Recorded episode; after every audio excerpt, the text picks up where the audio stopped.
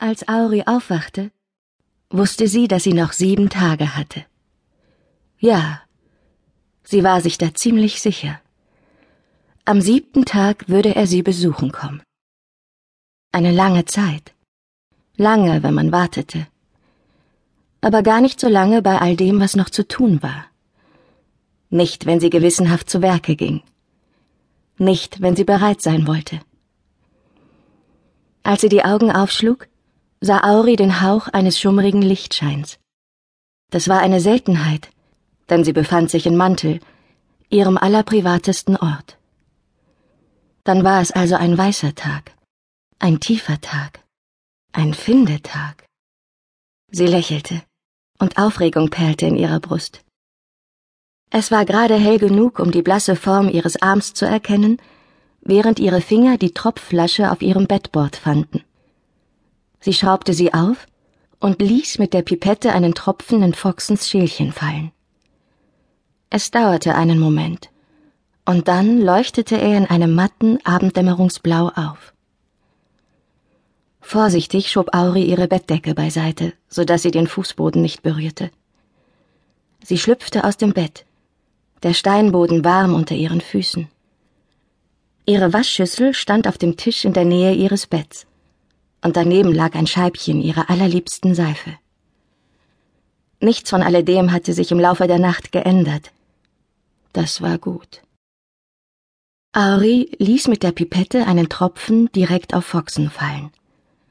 Sie zögerte und fügte lächelnd noch einen dritten Tropfen hinzu. Keine halben Sachen an einem Findetag.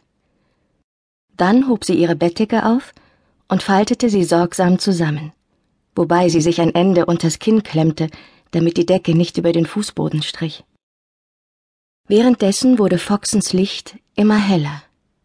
Erst ein winziges Flackern, ein Leuchtpünktchen, ein ferner Stern.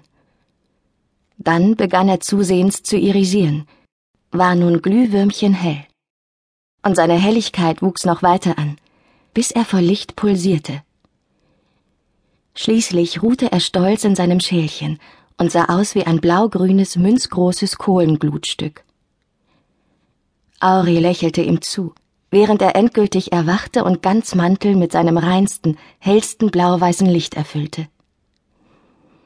Dann schaute sich Auri um. Sie sah ihr vollkommenes Bett. Genau die richtige Größe für sie. Sie sah ihren Stuhl, ihre Zedernholzkiste, ihren winzigen silbernen Becher.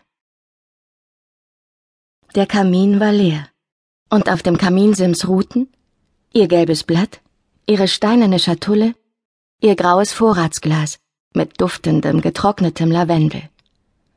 Kein Ding war nicht es selbst. Nichts war nicht so, wie es sein sollte. Drei Wege führten aus Mantel heraus. Es gab einen Korridor, einen Durchgang und eine Tür. Letztere war nichts für sie. Auri nahm den Durchgang nach Port. Foxen ruhte immer noch in seinem Schälchen, weshalb sein Licht hier schwächer war, aber noch hell genug, um sehen zu können. In Port war in letzter Zeit nicht allzu viel geschehen, dennoch überprüfte Auri alles der Reihe nach. Im Weinregal ruhte ein halber, zerbrochener Porzellanteller, dünn wie ein Blütenblatt. Darunter lagen ein in Leder gebundener Oktavband, ein paar Korken und ein kleines Bindfadenknäuel. Weiter seitlich wartete seine feine weiße Teetasse auf ihn, mit einer Geduld, um die Auri sie beneidete.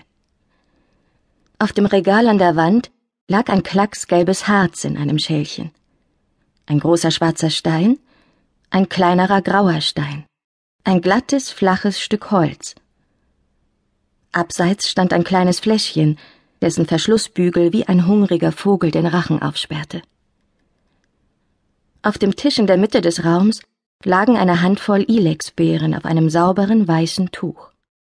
Auri betrachtete sie einen Moment lang und legte sie dann in das Bücherregal, eine hohe Warte, die ihnen eher entsprach. Sie schaute sich im Raum um und nickte. Alles in Ordnung. Zurück in Mantel wusch sich Auri das Gesicht, die Hände und die Füße.